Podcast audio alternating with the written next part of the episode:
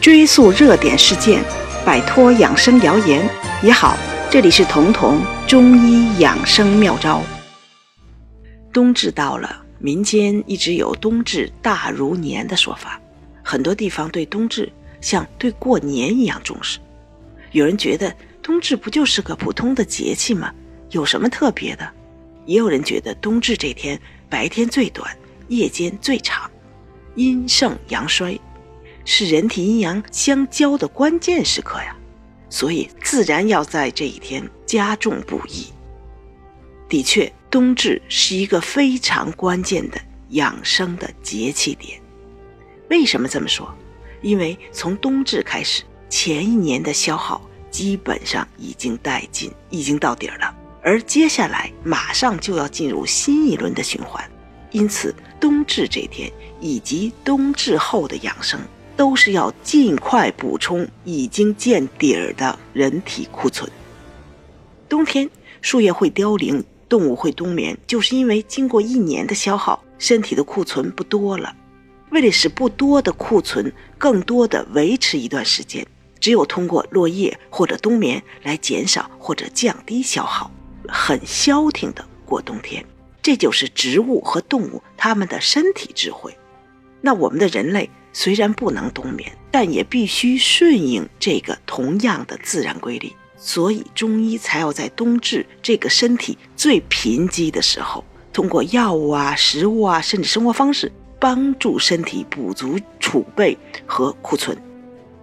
这就相当于在落叶之后对树根的专心的培植。那中医培的这个根指的是肾，因为中医的肾是人体这个大树的树根，心肝脾肺这些其他脏腑相当于树叶或者树枝。要想培补生命，必须对树根而不是对树叶树枝浇水施肥。所以冬至的养生关键。就是补肾，就是培根。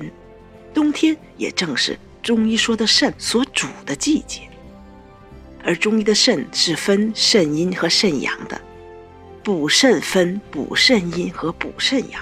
于是就会有人问我了：冬天补肾到底是补肾阴还是补肾阳？肾阴、肾阳虽然看似性质相反，但是它们并不矛盾。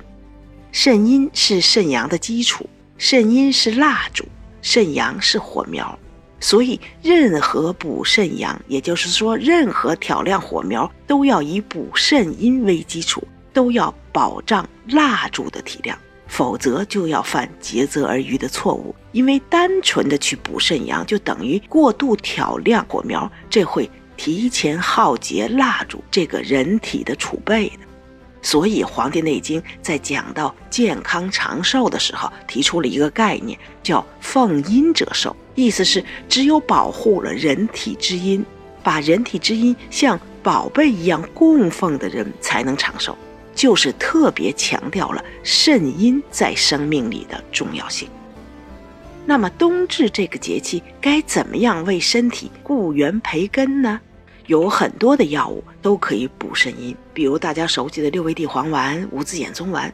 那么从食补的角度上说，阿胶是冬至最适合吃的补品，因为阿胶是中医补肾阴的圣药。冬至开始，或者说冬至之后，每天可以吃到三到九克的阿胶，来为自己的身体进补，等待来年的春天能有更有力的生发。